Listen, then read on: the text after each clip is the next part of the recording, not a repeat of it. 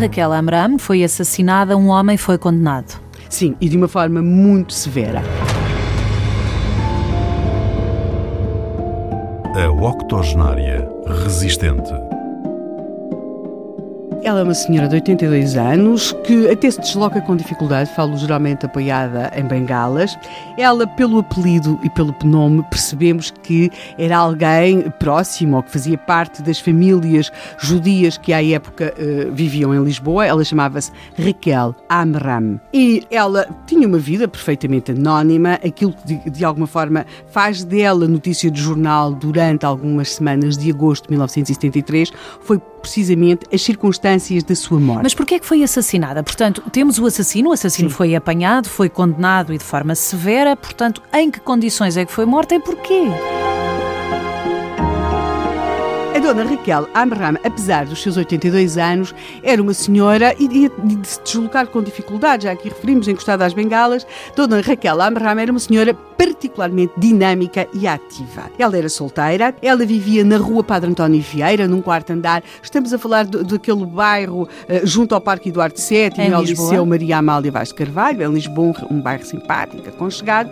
E Dona Raquel uh, era uma senhora, por exemplo, que tinha na sua casa dois quartos alugados, conforme dizem os, os jornais, a cavalheiros da maior respeitabilidade. Também a José Borges, o assassino? Não, não, não. Os, os hóspedes de Dona Raquel Amram foram imediatamente excluídos de, dos potenciais agressores. Aliás, porque Dona Raquel Amram tratou, apesar de estar à morte, de, de esclarecer isso. Mas já lá iremos. Dona Raquel, como é que ela conhece José Borges?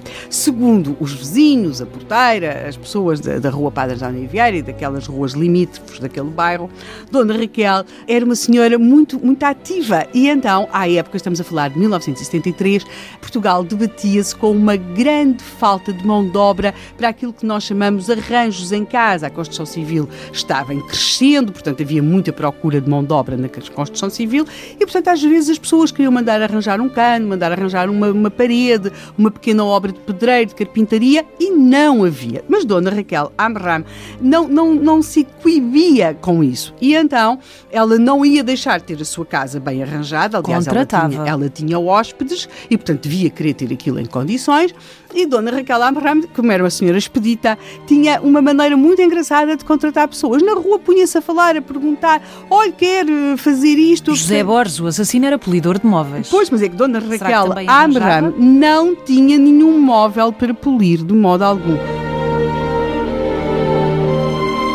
Dona Raquel Amram tinha sim um problema com uns azulejos na casa de banho. E ela, de facto, vai procurar alguém que lhe possa colocar aqueles azulejos e realmente vai encontrar alguém que no diz ser capaz, exatamente, alguém que diz ser capaz de colocar aqueles azulejos. Só que esse homem, de facto, não era ladrilhador, era polidor.